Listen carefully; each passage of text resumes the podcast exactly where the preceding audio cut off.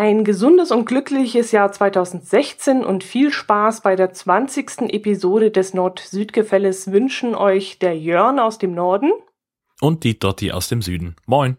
Servus. Na, bist du richtig äh, gemütlich rübergerutscht?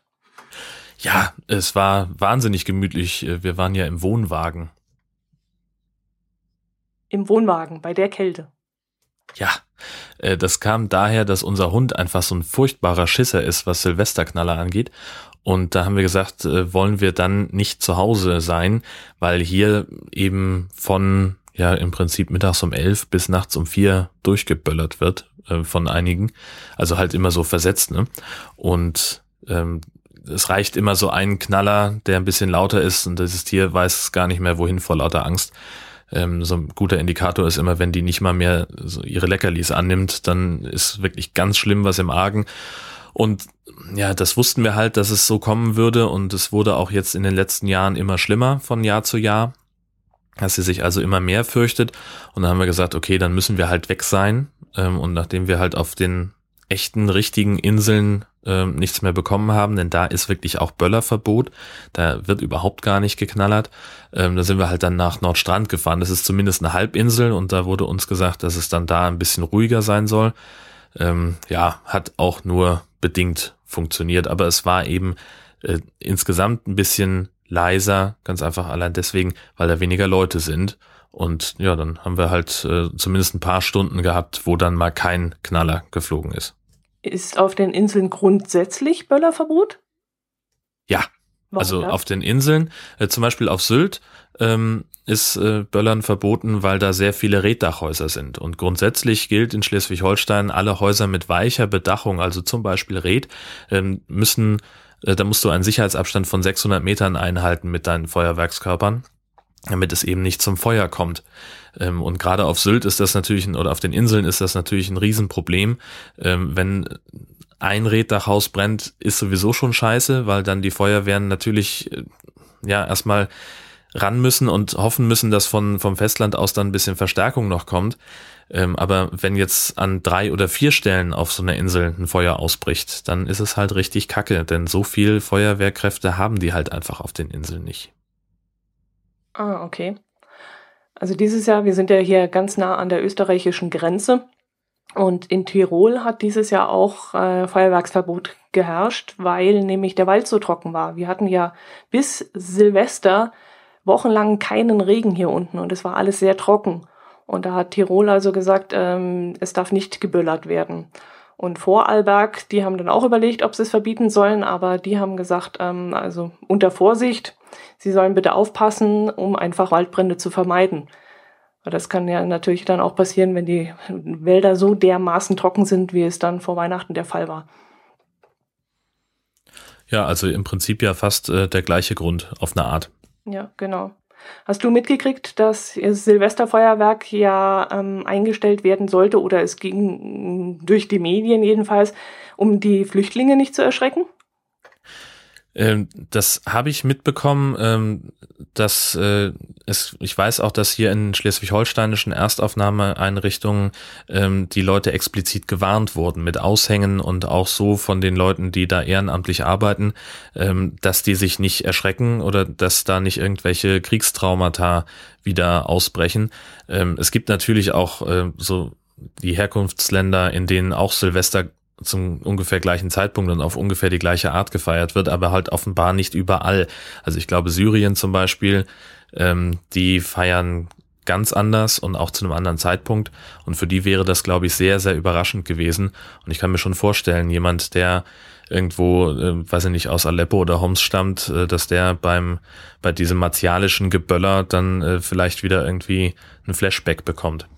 Mhm, vor allem, wenn sie nicht vorgewarnt sind und nicht wissen, was da eigentlich passiert. Eben. Mhm. Na gut, verbieten hätte ich jetzt, das hätte ich jetzt auch ein bisschen übertrieben gefunden. Aber wenn man sie aufklärt und ihnen erklärt, was da passiert, dann äh, fand ich das eigentlich in Ordnung. Ich habe bei uns in der Umgebung da nichts mitgekriegt. Ich habe es nur im Twitter-Timeline ist es bei mir mal vorbeigerauscht. Aber ich habe jetzt in meiner Gegend hier nicht mitgekriegt, dass da irgendwelche Einschränkungen waren oder ähm, dass jemand aufgeklärt wurde oder irgendwas. Bei uns kam das eigentlich gar nicht so in den Zeitungen und im Fernsehen vor. Ja, also ich, ich weiß, dass es keine Einschränkungen gab, außer dass sie halt gesagt haben, in den Einrichtungen selber darf kein Feuerwerk stattfinden, ähm, einfach aus Brandschutzgründen, das ist dafür nicht ausgelegt, ähm, dass aber schon direkt vor der Tür äh, Feuerwerk abbrennen wieder erlaubt war. Auch eben, um den Flüchtlingen selber es zu ermöglichen, dass die Silvester feiern wollen äh, können, wenn sie denn wollen. Ähm, aber von Verboten dass man gesagt hat, jetzt in, im Radius um eine bestimmte Einrichtung herum darf gar nicht geknallt werden, habe ich auch nichts mitbekommen. Mhm. Bei uns war es auch relativ schnell vorbei. Also es hat kurz vor zwölf haben sie schon angefangen, da waren sie schon ganz zwapslig und wollten die Sachen im Himmel schießen. Aber es war auch angesagt worden, dass es äh, ab Mitternacht regnen soll. Und das war wahrscheinlich dann auch ein Grund, dass sie ihr Zeug loswerden wollten.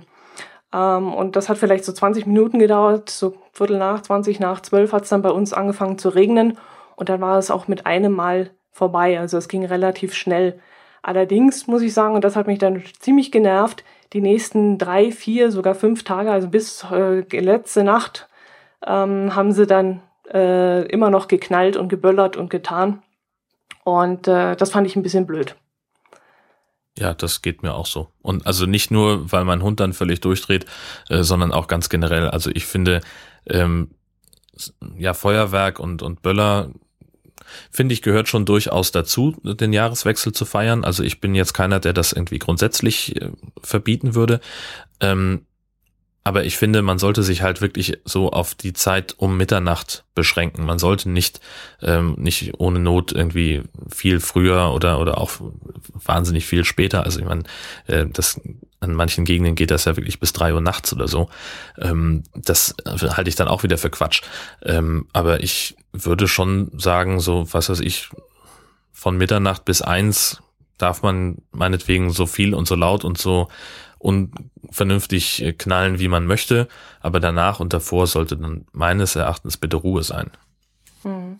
Es kommt ja auch unterm Jahr immer wieder mal vor, dass jemand die Böller aufhebt und die Raketen, um zum Beispiel einen Geburtstag anzuschießen oder äh, eine Hochzeit oder so.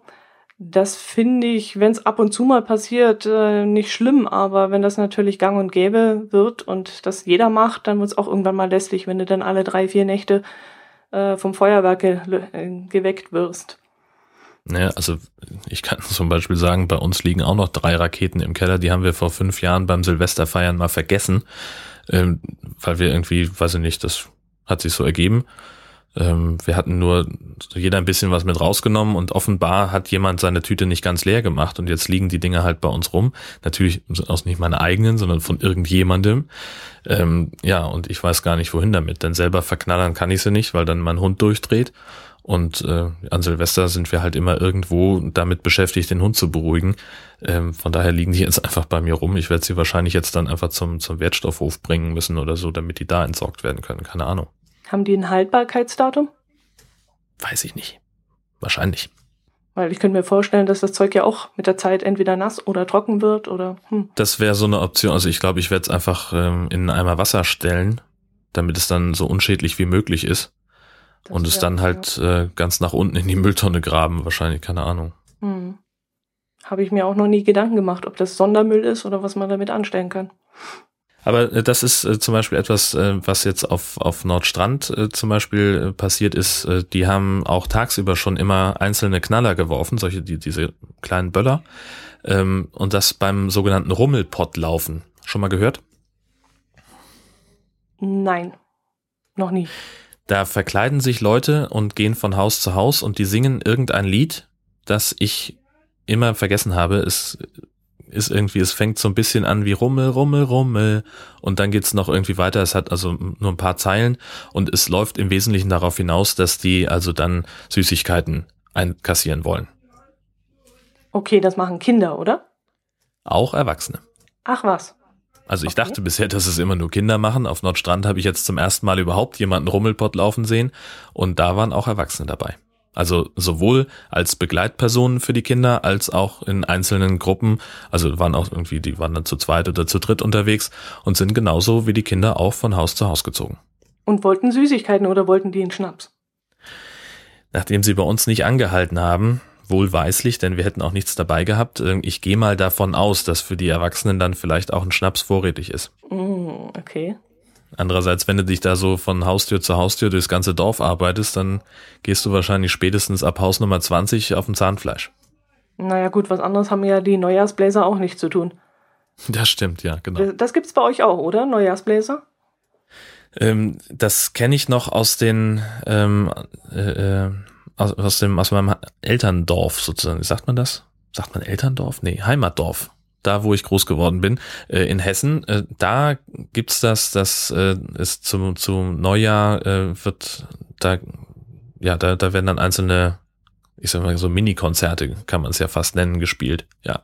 Also an mehreren Stellen im Dorf äh, taucht dann auf einmal der Bläserchor auf und spielt irgendwas. Ja. Damit äh, bessern sie natürlich ihr, ihr, das sind ja meistens Vereine, Musikvereine, und damit bessern sie so ein bisschen ihre Kasse auf. Und äh, die ziehen dann auch von Haus zu Haus.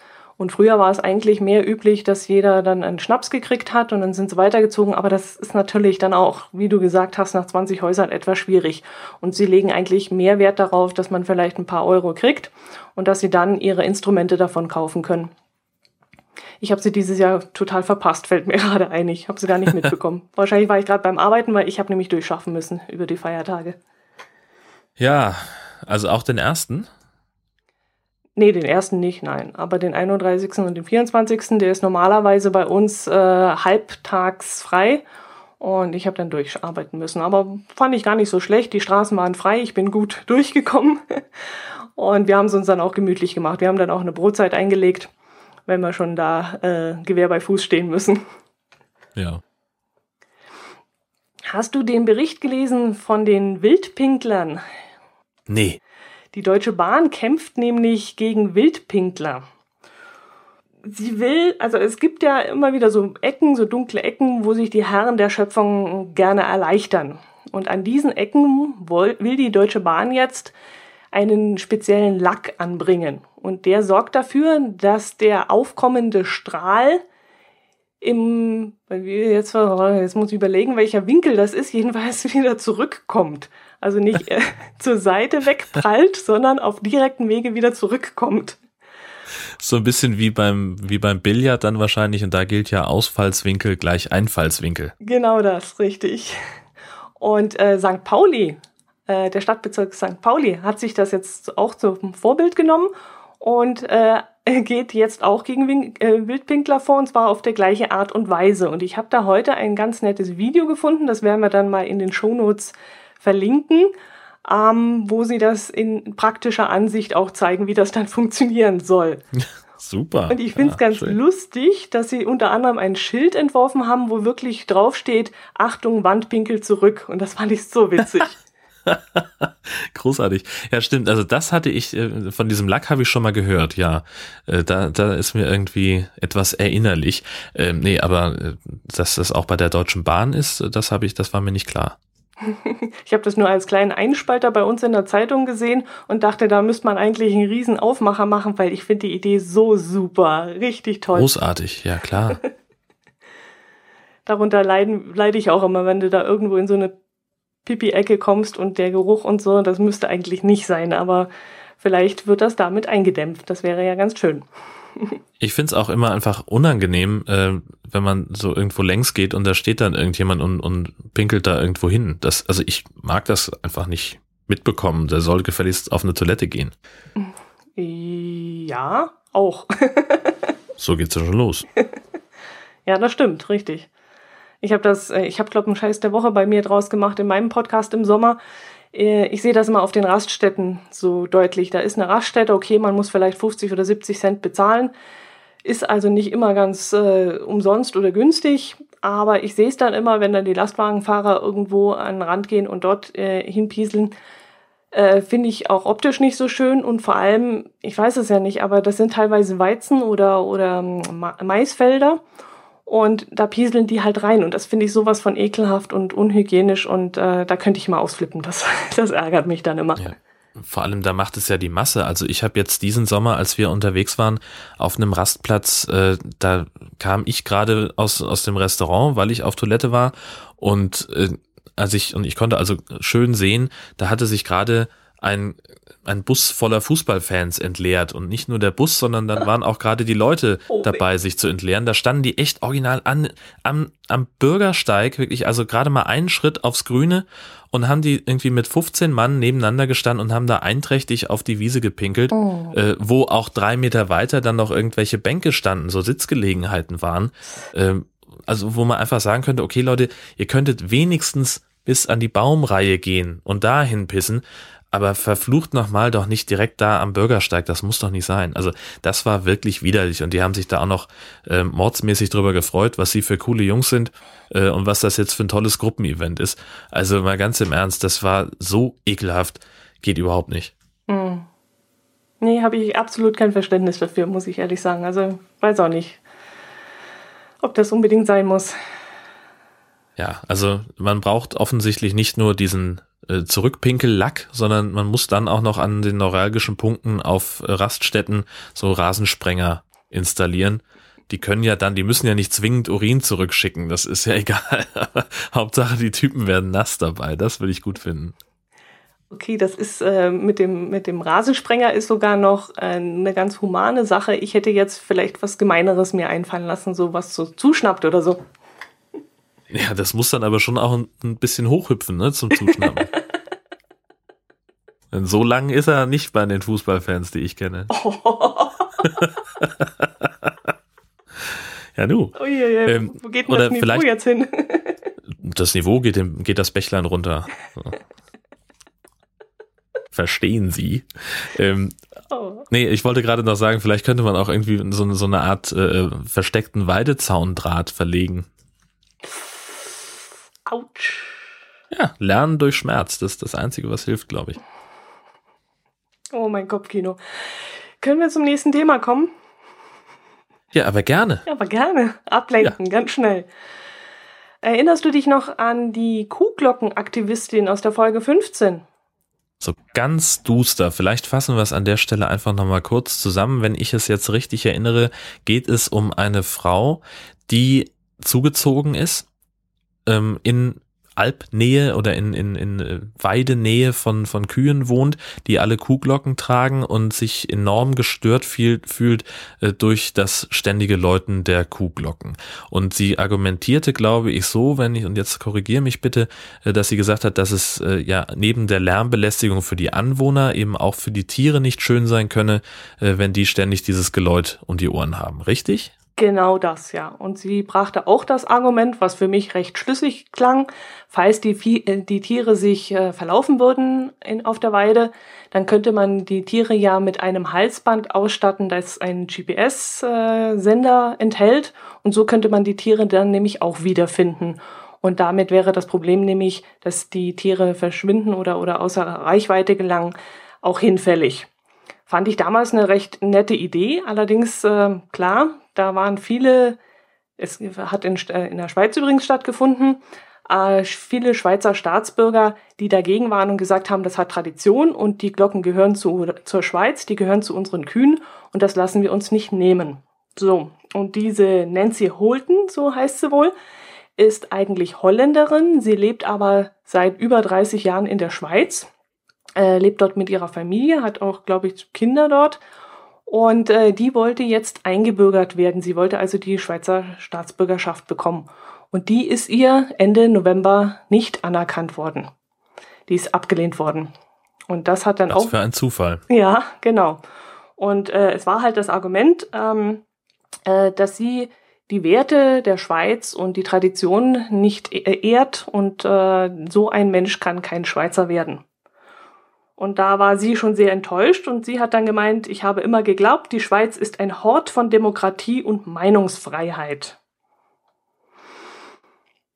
Ja, und äh, das ist doch eine Diskussion wert, fand ich. Und deswegen habe ich gedacht, das spreche ich hier mal an heute.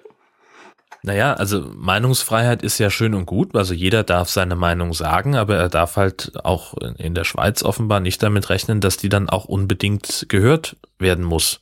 Also niemand ist dazu gezwungen, ihr zuzuhören, Punkt eins, und niemand ist dazu gezwungen, das, was sie da fordert, äh, auch wirklich umzusetzen. Also ich finde da überhaupt nichts dabei. Also gut, das ist jetzt vielleicht ein bisschen harsch, äh, ihr dann gleich die Staatsbürgerschaft zu verweigern, wenn sie schon 30 Jahre da lebt und ja mutmaßlich dort auch Steuern zahlt. Äh, ja, aber andererseits, mein Gott, das war ja ein bisschen mit Ansage. Jetzt wollen wir ehrlich sein. Ich fand es auch ganz interessant in dem Zusammenhang, dass es dort wohl eine Gemeindeanhörung gab. Also die Frau durfte auch daran teilnehmen und äh, dann wurde öffentlich abgestimmt und äh, so viel ich das jetzt verstanden habe, wurde das Ganze dann umgewandelt in eine geheime Abstimmung. Und sie durfte dann nicht sehen, wer denn aus dieser Gemeinde heraus gesagt hat, nein, wir wollen das nicht, dass sie Schweizerin wird und ja, es ist in Ordnung, wir wollen das. Und das fand ich dann schon ein bisschen hinterpfotzig.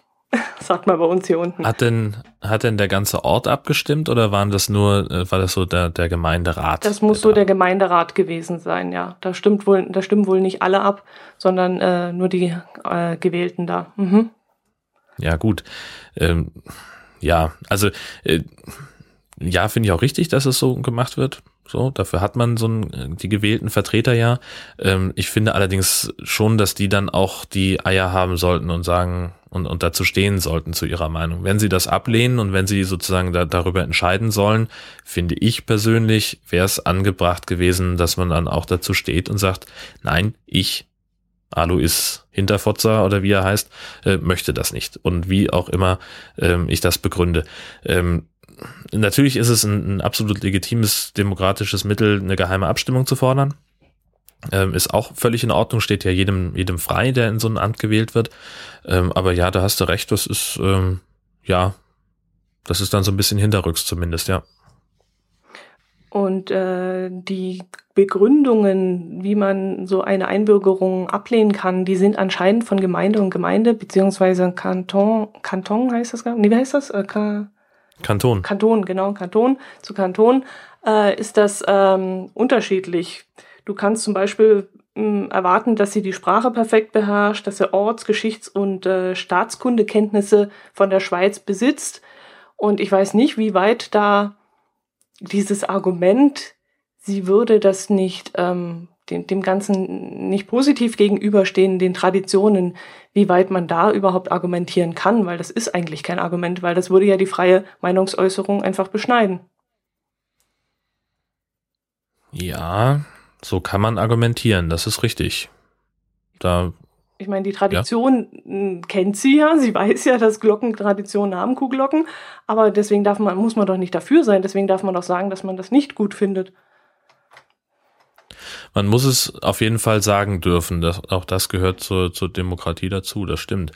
Ähm, das ist dann immer die Frage, was man halt als, als Gemeindevertreter dann höher hängt. Die Tradition, dass wir haben das schon immer so gemacht, jetzt halt den Mund. Ähm, oder ob man sagt, ja, wir lassen das zu oder wir, wir denken zumindest drüber nach oder beziehungsweise wir denken nicht drüber nach, ähm, lassen das aber auch nicht in die Bewertung einer Staatsbürgerbewerbung einfließen. Ja, aber halt den Mund ist schon. da hast du gerade das ah, Richtige gesagt. Halt den Mund, das ist ja keine Demokratie mehr, gell? Das ist ja. Ja. Ah, ja, das ist ja aber im Prinzip das, was Sie jetzt damit sagen. Ja, ja, genau. Ja, eine seltsame Sache und nicht ganz in Ordnung, wie ich finde.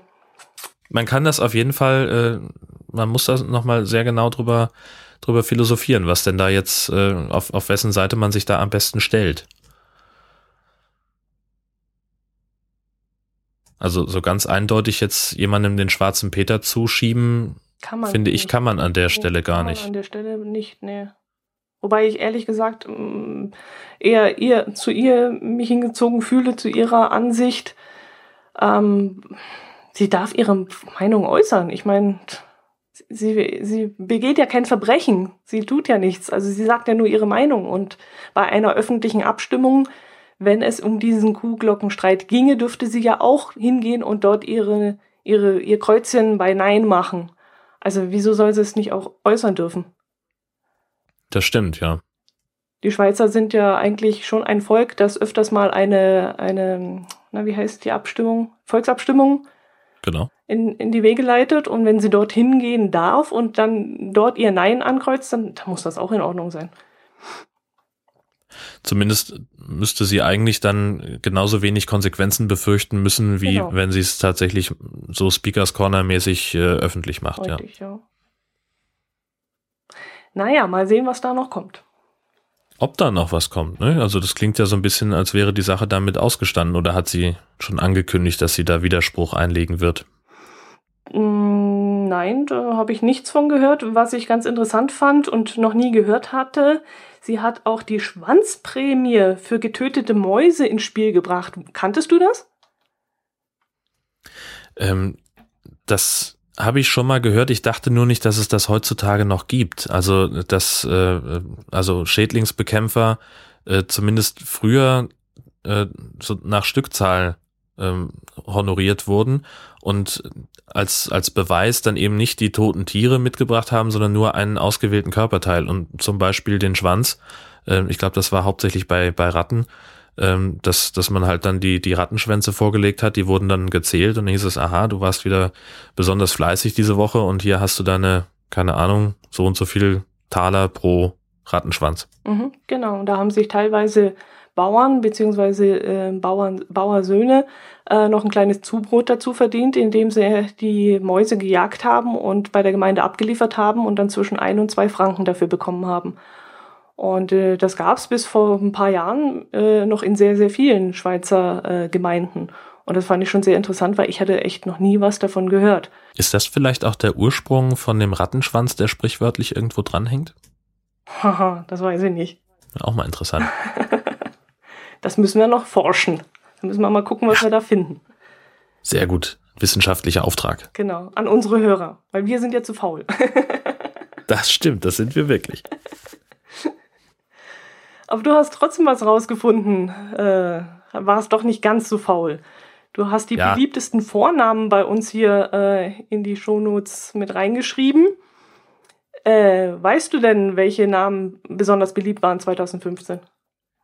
Bundesweit sind es Mia und Ben. Oh, also Mia hätte ich jetzt nicht gedacht. Ich habe so gedacht, ähm, Anna hätte ich jetzt vermutet. Oder Sophie oder Sophia. Aber Mia habe ich noch gar nicht so wahrgenommen. Aber relativ kurze Namen, gell? Ja, richtig. Also ähm, auf, bei den Mädchen ist Anna auf Platz 5. Okay. Und was hattest du noch gesagt für Mädchennamen? Sophie und Sophia. Das sind Platz 4 gemeinsam. Weil mir ist nämlich aufgefallen, wir waren äh, ja Anfang Dezember in Herzogenaurach und da haben wir das Adidas äh, Outlet Center besucht und da äh, haben wir uns so eine Stunde, anderthalb da rumgetrieben und plötzlich höre ich, wie der Vater schreit, Sophie, Sophie, Sophie. Und ich habe mich umgedreht und habe dann gesehen, wie ein kleines Mädchen gefunden wurde und habe halt gesehen, oh, oh, pinke Jacke, mehr ist mir nicht aufgefallen. Nach einer ganzen Weile höre ich eine Mutter sagen, Sophie, jetzt mach mal das und Sophie, mach mal das. Und ich drehe mich um und denke mir, okay, grüne Jacke, seltsam. Dann bin ich an der Kasse gestanden und habe dort zahlen wollen. Und plötzlich höre ich hinter mir, Sophie, nimm das bitte mal. Drehe ich mich um und sehe schon wieder ein anderes Kind. und da war mir Ja, halt also- so aufgefallen, dass Sophie offensichtlich vor vier bis sechs Jahren sehr beliebt war. Ja, also Sophia und, und in zwei Schreibweisen ist wie gesagt auf Platz 4 bei den Vornamen und Sophie ist der beliebteste Zweitname. Aha, okay. Und da gibt's ja dann vielleicht äh, Leute, die, ähm, und da kenne ich auch ein paar, äh, die sozusagen den Zweitnamen als Rufnamen benutzen. Echt? Warum? Weiß ich nicht, aus Gründen. Okay. Hast du einen Zweitnamen? Nein, Ah, okay. Wie, das geht auch ohne, gell? Wir sind sparsam. genau, richtig. Ja, und Ben ist aber auch ein schöner Name, der gefällt mir. Ben. Ja. Benjamin, Ben. Ja, das ist, das finde ich eigentlich äh, spannend, dass es, äh, dass, dass man eben nicht den, den, das als Abkürzung nimmt, sondern dass es wirklich ein, ein eigenständiger Name geworden ist. Mhm, aber kurz, ja. Also die langen Namen scheinen nicht mehr so interessant zu sein. Ich habe mir von Eltern mal sagen lassen, dass man einen Namen am besten danach auswählt, äh, wie gut man ihn schreien kann. Und da sind vielleicht lange Namen ein bisschen hinderlich. Ja, das müssen dann aber auch knackige Namen sein, weil wenn ich jetzt Jörn schreien würde, was ich jetzt den Hörern nicht antun möchte, ist auch ein bisschen schwierig, oder?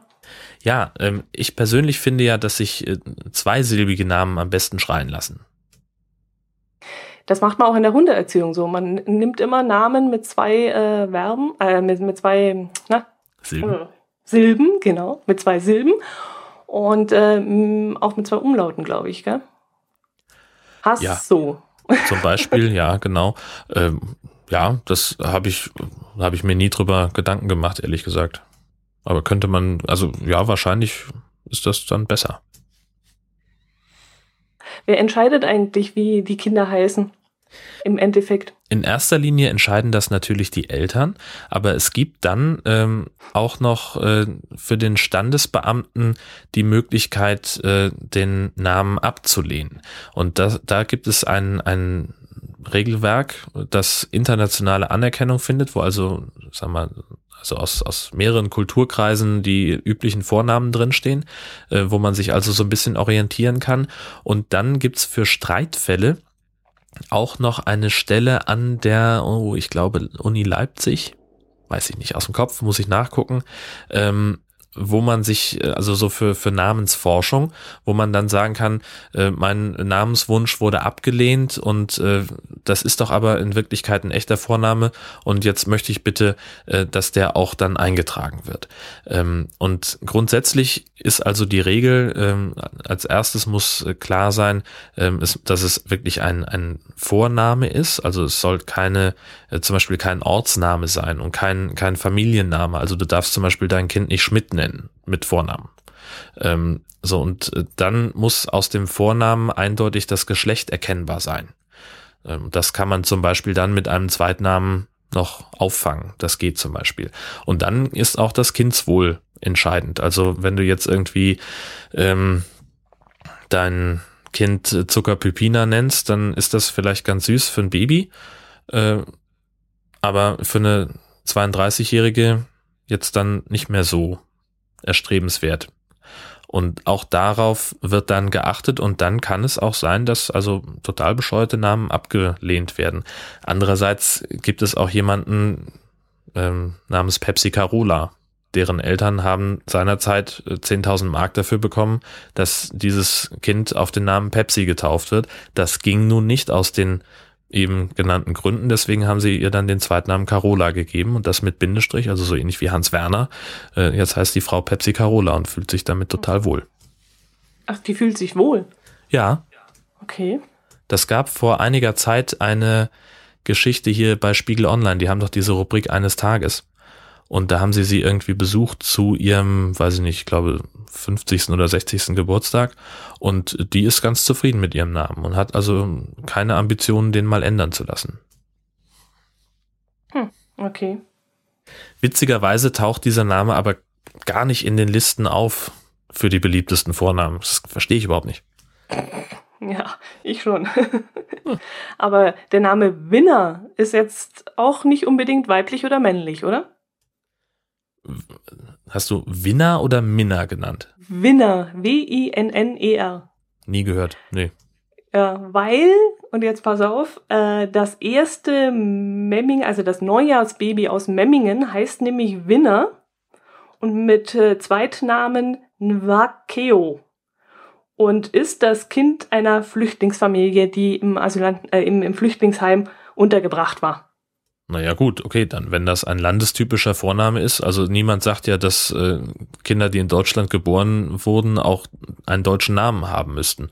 Äh, obwohl das bei der ganzen Flut von Kevins damals äh, nach dem Kevin allein zu Hause Hype, äh, glaube ich, mal ganz angebracht gewesen wäre. Findest du? Naja, also Ja, Über die Qualität des Namens kann man ja streiten, aber das ist Ja. deutlich, dass es ein Jungenname ist und äh, ja, Ja, also halt so, das, ich finde es immer so ein bisschen, so, so ein bisschen schwierig. Also ich will das natürlich niemandem verbieten. Jeder darf sein Kind so nennen, wie er das für richtig hält. Das steht mir alles nicht zu. Aber ich persönlich finde es halt so ein bisschen schwierig, wenn dann ähm, ein, ein Kind irgendwie so einen coolen englischen oder, oder sonst wie was äh, Vornamen hat und dann so einen völlig hundsgewöhnlichen Nachnamen wie Müller oder Meyerbrock oder irgend sowas. Und dann heißt du irgendwie Charles Meyerbrock oder so. Das ist doch irgendwie, das weiß ich nicht. Ja, aber wenn jetzt jeder Müller Michael heißt, äh, was sehr oft vorkommt, denn ich kenne insgesamt sechs Michael Müllers, dann wird es auch langsam schwierig. Also ich finde dann schon, dass es ein bisschen äh, außergewöhnlicher Name sein muss, einfach um die äh, Unterscheidung herzukriegen.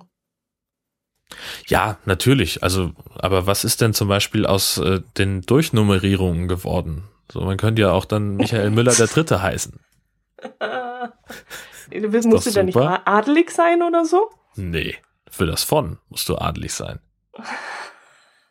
Also die Zahl, die kannst du hinten anhängen, ohne dafür belangt zu werden von irgendeinem also Herzog. ich habe mich jetzt da noch nicht wirklich mit befasst, aber ich würde jetzt mal sagen, wenn es jetzt zum Beispiel einen Michael Müller gibt, der seinen Sohn Michael Müller Junior nennt und der wiederum nennt seinen Sohn auch Michael Müller, dann ist das der dritte. Und ich glaube sogar relativ, also nee, automatisch bestimmt nicht, aber ähm, also das ist ja sehr naheliegend. Oder nennst du den dann Junior Junior oder wie? Ich habe mir darüber noch nie Gedanken gemacht. Siehst du? So, und deswegen machen wir diesen Podcast, weil wir uns über Sachen Gedanken machen, über die wir uns vorher keine gemacht haben. Genau, richtig. Und über Sachen reden, von denen wir keine Ahnung haben. Das ist der Hauptgrund, genau, genau. Aber ich möchte trotzdem nochmal zu dem Flüchtlingskind zurückkommen, weil ich das total süß fand. Ich habe hier gerade das Foto vor mir liegen. Äh, die Kleine, das ist also ein Mädchen namens Winner, und äh, die äh, hat das Licht der Welt am 1. Januar erblickt, um 10.10 Uhr .10 erst. Und sie wog 3280 Gramm und war 50 Zentimeter groß. Und ich finde das total süß, diese, diese glückliche Familie, die da jetzt ihr kleines Baby ganz äh, wunderbare kleine Locken hat sie und total süß. Und ähm, ja, und es heißt eben Winner, Gewinner. Und sie hoffen natürlich, Ach, da dass sie. Da kommt das her. Ja, und sie hoffen natürlich, dass das Kind auch eine Gewinnerin ist und sie in Zukunft in Deutschland bleiben dürfen, schreibt die Allgäuer Zeitung. Ja, da fällt mir ein, äh, in, im Zuge dieser ganzen, ähm, als, als diese Vornamensliste veröffentlicht wurde, ähm, gab es auch diverse Interviews mit der Leiterin dieses Instituts da für Vornamen an der Uni Leipzig. Ähm, und die hat äh, die unter anderem die Anekdote erzählt von einer Frau aus Eritrea, die auch äh, nach Deutschland geflüchtet ist und äh, ihr Kind bekommen hat, kurz nachdem sie die Anerkennung bekommen hat, dass sie also da bleiben darf, bis auf weiteres. Äh, da hat sie ihre Tochter ähm, also mit Vornamen Angela Merkel als ein Wort genannt. Und dann noch irgendwie einen zweiten landestypischen Namen. Und das ist auch genehmigt worden, weil es äh, wie war denn das? Ich glaube, die Begründung war schlussendlich, dass Merkel auch in manchen Ländern auch ein Vorname ist. Ach, was, ehrlich? Ja. Ich müsste, ich suche das nochmal raus. Ich finde das bestimmt ja. nochmal was, dieses Interview. Okay, super. Dann tun wir es in die Show Notes. Finde ich auch genau. eine großartige Geschichte. Kennst du Car Unity? Nö. Ich habe es auch noch nicht gekannt. Ja, ich habe tatsächlich äh, beim, beim Lesen der, der Sendungsnotizen äh, mich gefragt, was das für ein Wort sein kann. Ich habe mir gedacht, Karuniti, was Karuniti, also ich habe, ich kriegte das nicht aufgelöst. So ähnlich wie wenn man, wenn man relativ viel äh, englische Texte liest und dann auf einmal so ein Wort wie Brathering ähm, im Deutschen äh, sieht und, und sich ständig fragt, was heißt denn Brethering? Das habe ich ja noch nie gehört. das so ähnlich ging es mir gerade bei diesem Wort, nur anders. Okay. Ich bin auch durch Zufall drauf gestoßen. Ähm, das ist eine Plattform, da kannst du dein Auto zur Verfügung stellen zum Carsharing. Dein Privatwagen? Dein Privatwagen, ja.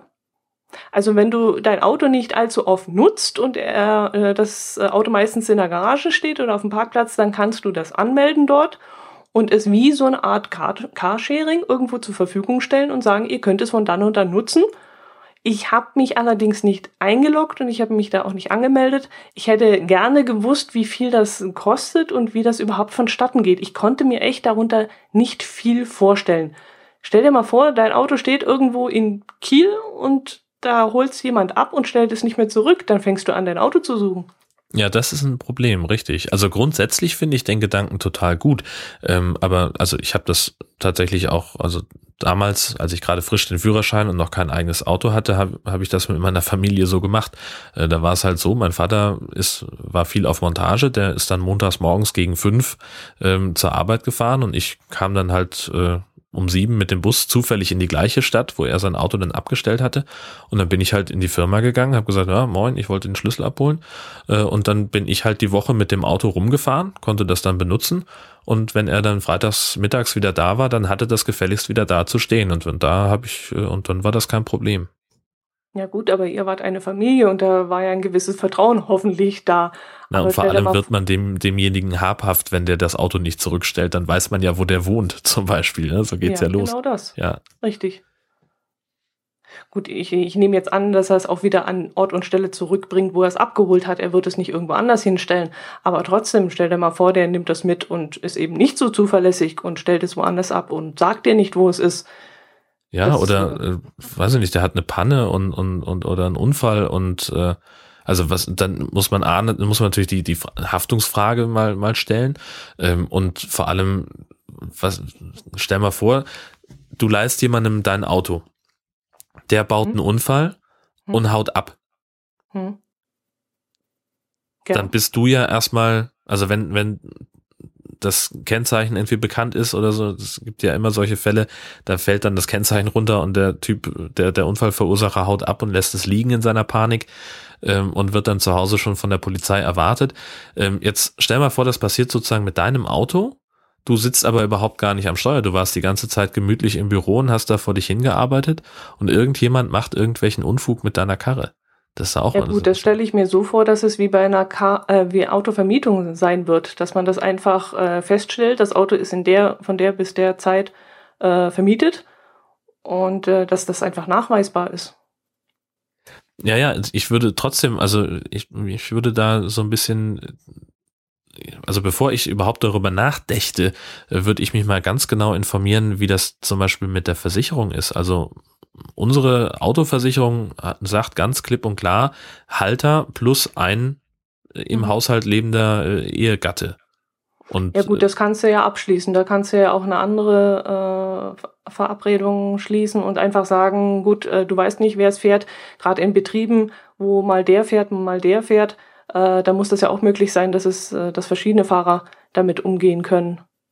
Ja, ja, das genau. wird da und sicherlich in irgendeiner Klausel möglich sein, das äh, in der Versicherung einzubringen. Aber ich könnte mir auch vorstellen, vielleicht stellt auch Car Unity irgendeine äh, Sache zur Verfügung und äh, haftet dafür. Aber ich weiß es eben nicht. Ich traue mich da ehrlich gesagt nicht anzumelden. Ja, ja, also wenn, je länger ich drüber nachdenke, desto mehr Gründe dagegen fallen mir eigentlich auch ein. Denn ähm, auf einmal ist es nicht mehr dein Privatwagen, sondern du vermietest den ja gegen Geld. Und das heißt, du nutzt dieses Auto in, auf einmal gewerblich. Das heißt, dann wahrscheinlich wird dann auch nochmal irgendwie anders Steuern fällig oder so. Abgesehen davon, dass du die Einnahmen, die du daraus hast, auch nochmal versteuern musst, äh, streng genommen. Also da würde ich aber ganz genau nochmal nachlesen wollen vorher. Das ist die Frage, ob man das einfach macht, weil man sagt, äh, ja, ich weiß es nicht, ob man da Geld kriegt. Das weiß ich gar nicht. Vielleicht sagt man einfach, okay, ich habe einfach ein Auto hier rumstehen, so wie man auch ähm, Couchsurfing macht oder sowas, dass man einfach sagt, man stellt das Auto zur Verfügung, bevor es ewig ja. rumsteht. Naja, gut, also äh, ab, davon mal ganz abgesehen von diesen ganzen mhm. Fragen, also ich finde die Idee total großartig, denn äh, natürlich, wenn ich morgens mit dem Auto ins Büro fahre, was ich nicht mache, aber grundsätzlich, äh, und das Ding steht dann acht Stunden rum, kostet im Prinzip ja Geld und, und dafür, dass es nicht genutzt wird. Ähm, und wenn man das irgendwie auf, äh, aufteilen kann und das sozusagen bedeutet, dass jemand anders sich kein Auto kaufen muss oder sein Auto einsparen kann dadurch, dann ist doch alles super. Also grundsätzlich finde ich die Idee total klasse. Das äh, steht mal völlig außer Frage. Aber für mich, bevor ich dabei mitmachen würde, gäbe es noch diverse Fragen zu klären. Ja. Das ist ja auch ähnlich mit den Wohnungen, die man tauschen kann. Da gibt es ja auch so Plattformen, wo du die, die Wohnung tauscht. Da gehört auch, glaube ich, sehr viel Vertrauen dazu. Stell dir mal vor, du bist nicht zu Hause und lässt äh, fremde Leute in deiner Wohnung zwei Wochen Urlaub machen, kommst zurück und da hat dir jemand einen zweiten Fernseher ins Wohnzimmer gestellt. ja, die Wahrscheinlichkeit besteht. Naja, das kann ja passieren. So was, dann kommst du rein und auf einmal äh, merkst du, verflixt nochmal äh, zwei Fernseher und ich habe nur ein Antennenkabel. Mein ja. Ja, ja das was? ist so, so eine Sache. Da gehört viel, viel, viel Vertrauen dazu, um sowas zu machen. Ja, eben. So, sonst, was, also jetzt äh, in meiner Situation, wir sind gerade dabei, einen Umzug zu organisieren, das wird auch dann echt sperrig. So ein zweiter Fernseher. Da musst du ja auch gucken, wie du den. Aber gut, ich schweife ab. Aber du könntest jetzt ein Auto gebrauchen, oder? Ein bisschen größeres. Ja, wir lassen das ja machen. Das ist ja das Gute daran. So, okay. Also es ist ja ein dienstlich veranlasster Umzug ähm, Oh. im Fall meiner Frau, denn die fängt einen neuen Job an und, und soll auch da wohnen, wo sie, ähm, wo sie arbeitet. Und dann ist der Arbeitgeber verpflichtet, den Umzug zu bezahlen. Und wir haben jetzt halt ein Budget, das wir ähm, nicht überschreiten dürfen. Also wir dürfen es natürlich überschreiten, nur dann zahlt der Arbeitgeber nicht mehr. Die sagen halt 1800 Euro, das muss reichen. Und äh, ja, dann lassen, haben wir uns jetzt äh, drei Unternehmen kommen lassen und äh, haben Angebote bekommen. Werden uns jetzt dafür entscheiden, welches Unternehmen das macht. Und dann liefern die uns irgendwann ein paar Kartons. Wir packen den ganzen Kram zusammen, stellen das alles irgendwie einigermaßen logisch sortiert hin. Und dann kommen die, laden es ein, fahren es zur neuen Wohnung, laden es wieder aus und dann geht das große Auspacken los. Cool. Da macht der Umziehen richtig Spaß.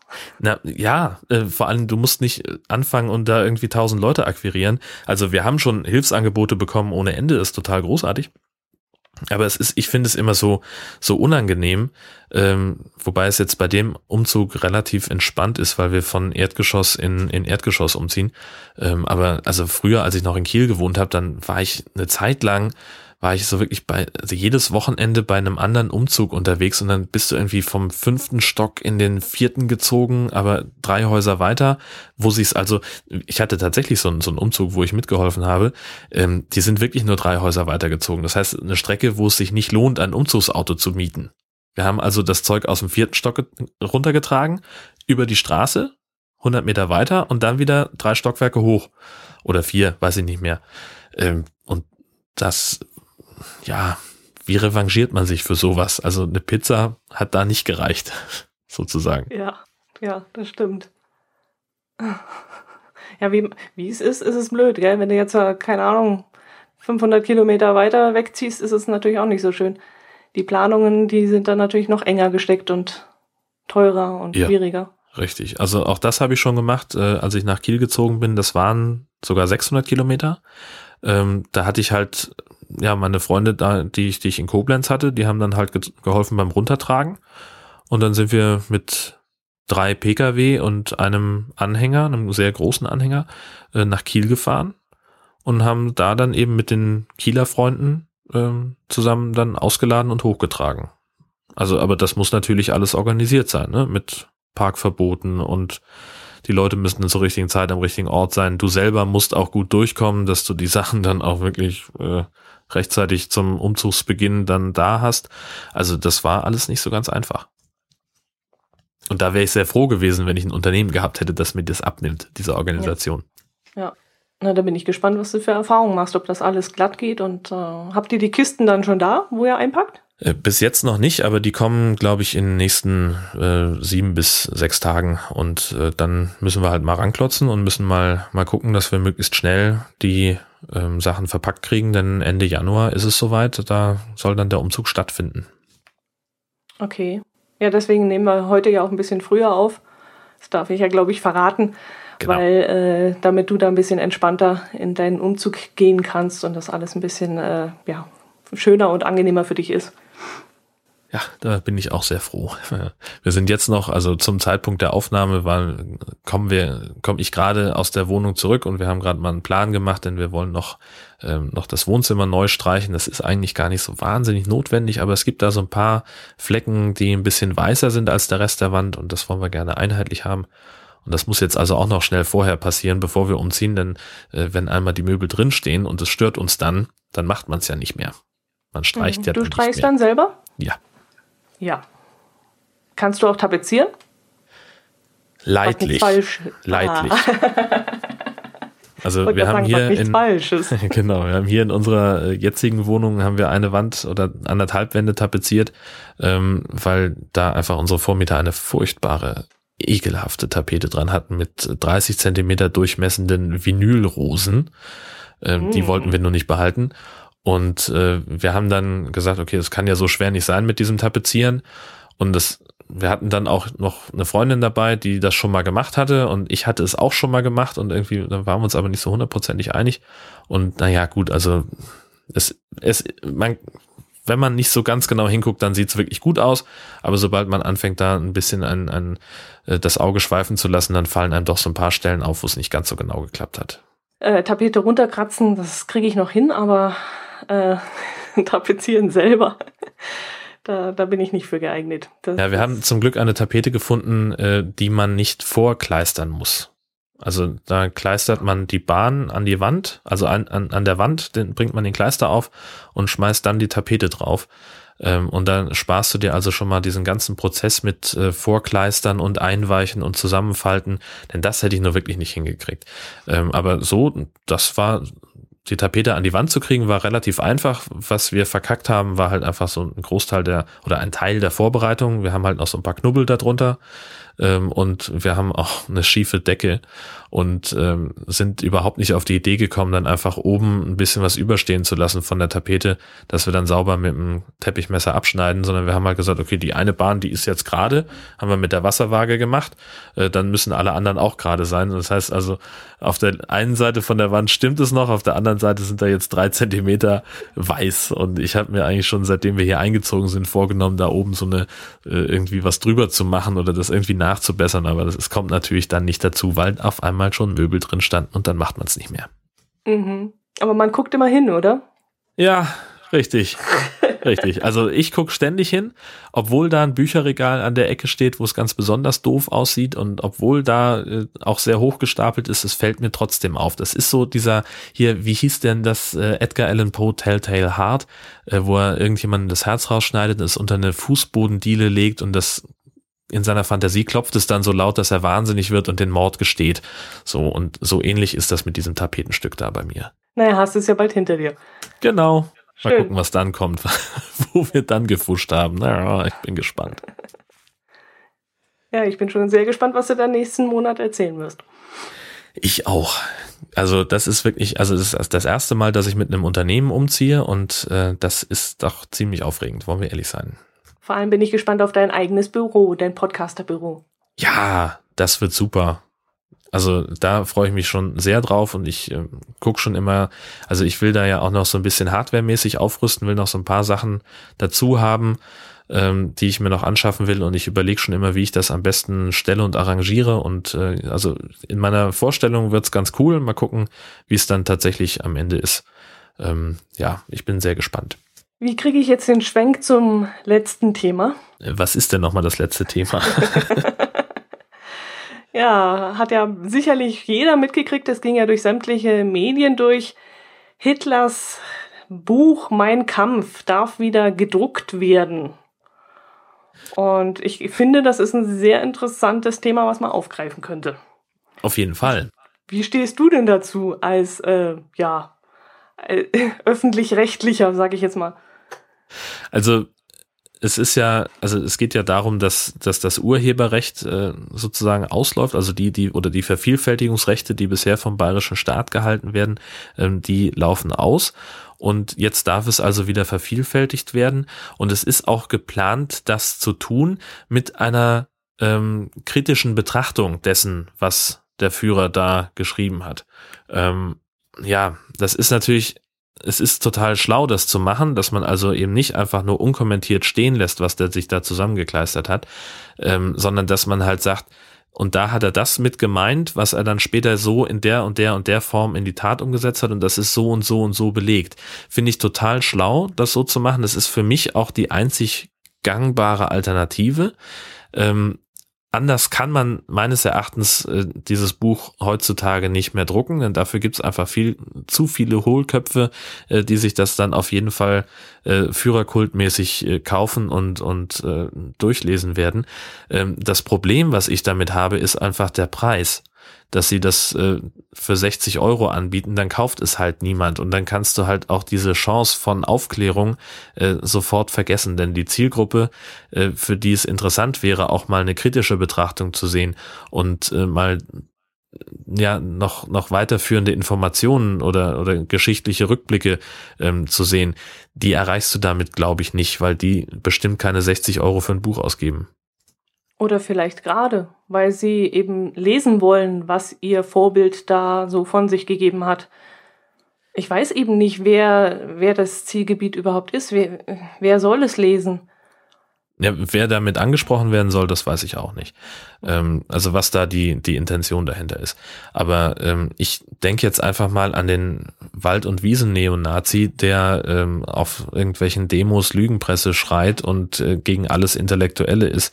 Ähm, ja, aber der will es vielleicht gerade in seinem Bücherregal stehen haben. Das weiß man ja nicht. Und für sowas ja, aber, ist vielleicht immer Geld übrig. Ja, aber er will es dann wahrscheinlich nicht so stehen haben, sondern mhm. unkommentiert. Und er will vor allem, ich glaube einfach, dass in dem, dass es auch zu dem Weltbild dieser, dieser Menschen gehört. Also die lehnen ja Intelligenz ab zum großen Teil. Also das ist ja jemand, der ähm, also das, das ist ja, man, man ist ja ganz schnell irgendwie Teil einer, einer jüdischen Weltverschwörung, wenn man studiert hat oder so.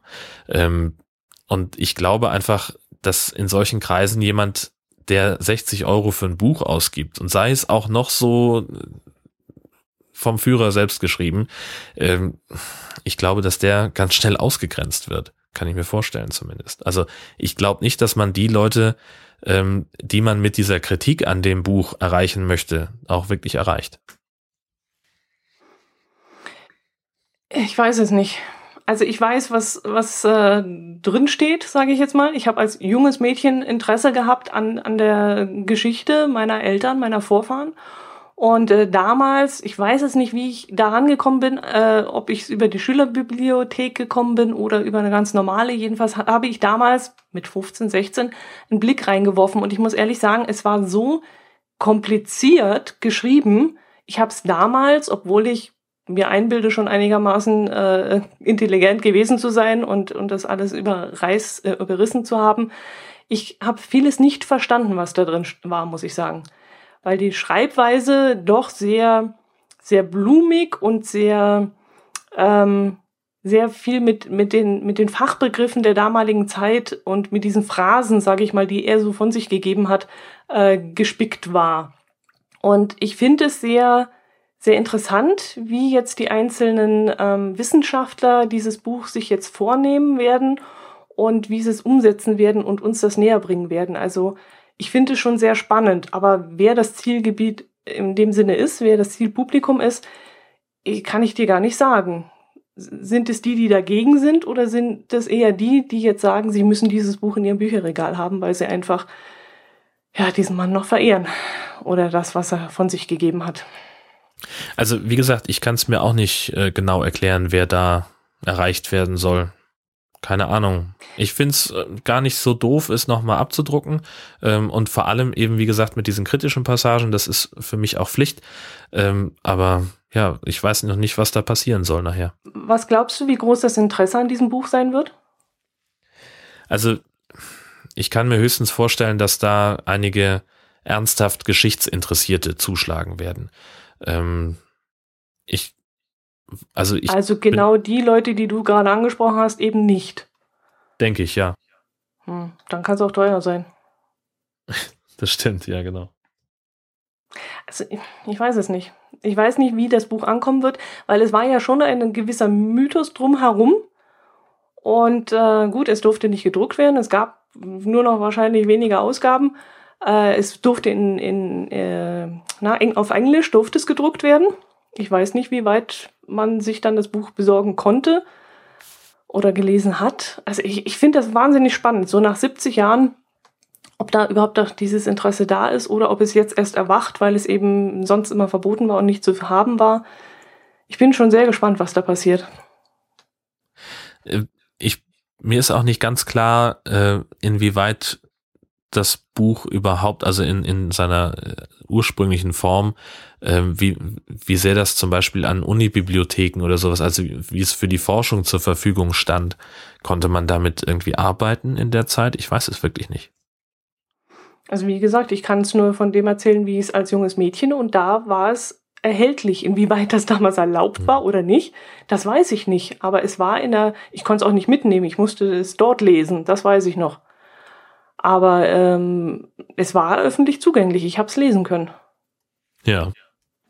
Also wahrscheinlich, ich weiß es nicht, kann die aus der Erinnerung heraus nicht mehr sagen, Ich war nur noch damals, äh, ich habe mir mehr darunter vorgestellt. Ich habe es dann, ich habe reingelesen und habe die Hälfte nicht verstanden. Also ich habe wirklich diese ganzen Phrasen, dieses, diese Fachbegriffe, mit denen er um sich geworfen hat, einfach dieses, ja, das habe ich einfach nicht verstanden damals. Und deswegen finde ich es umso interessanter, wenn das äh, den, uns jetzt näher gebracht wird und übersetzt wird in dem Sinne und man mal sieht, was, wie irre dieser Mensch war, was, was da in dem seinem Kopf vorgegangen ist.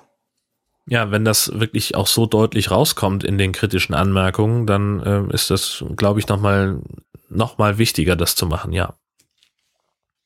Ja, vor allem dieses Vorher-Nachher, was du vorhin angesprochen hast, äh, das hat er vorgehabt und das ist dann schlicht äh, auch eingetreten. Und auch diese, was wäre gewesen, wenn man das rechtzeitig erkannt hat, hätte, wenn man Herz ja erkannt. Es war ja Pflichtlektüre, man musste es ja lesen.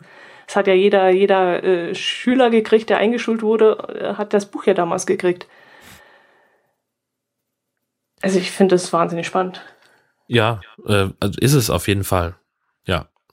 Ich bin mal gespannt, äh, was, ja, also was, was passiert, wenn es denn dann erstmal gedruckt ist, äh, wie es dann aufgenommen wird und, und das wird ja äh, höchstwahrscheinlich medial beobachtet werden und dann wird es ja irgendeine Art von Fazit geben. So war das nun erfolgreich? Hat es funktioniert oder was, was sagen die einschlägigen Literaturmenschen dazu? Ähm, das sollten wir auf jeden Fall beobachten, was da rausgekommen ist. Also ich habe schon richtig verstanden, es kann jetzt jeder ran und jeder kann dieses Buch ja in dem Sinne auch nachlesen in seinem in seinem Ur, in, in seiner ursprünglichen Form. Und wenn es dann aber nochmal gedruckt wird, muss es äh, kommentiert werden in irgendeiner Art und Weise. Ach so? Das, also so genau wusste ich gar nicht. Ich kannte nur dieses eine Projekt. Ich glaube, es darf im Original, so wie es früher war, gar nicht mehr erscheinen. Aber irgendwoher müssen ja die Informationen kommen, was in diesem Buch drin stand. Es gibt ja noch sicherlich welche. Und die dürfen aber nicht unkommentiert mehr auf den Markt kommen. Also alles, was neu gedruckt wird, muss dann, so habe ich das jetzt jedenfalls verstanden, in irgendeiner Form äh, wissenschaftlich auseinandergenommen werden und äh, besprochen werden und äh, ja, kommentiert werden einfach in diesem Buch. Aber ja. vielleicht weiß ich auch nicht alles. Also wenn da draußen jemand ist, der sich damit besser auskennt und äh, auseinandergesetzt hat, würden wir uns natürlich auch wieder über Kommentare freuen.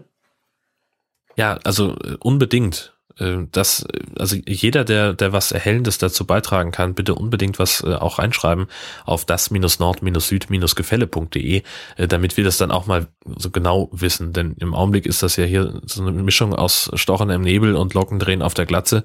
Wir wissen es halt nicht ganz genau.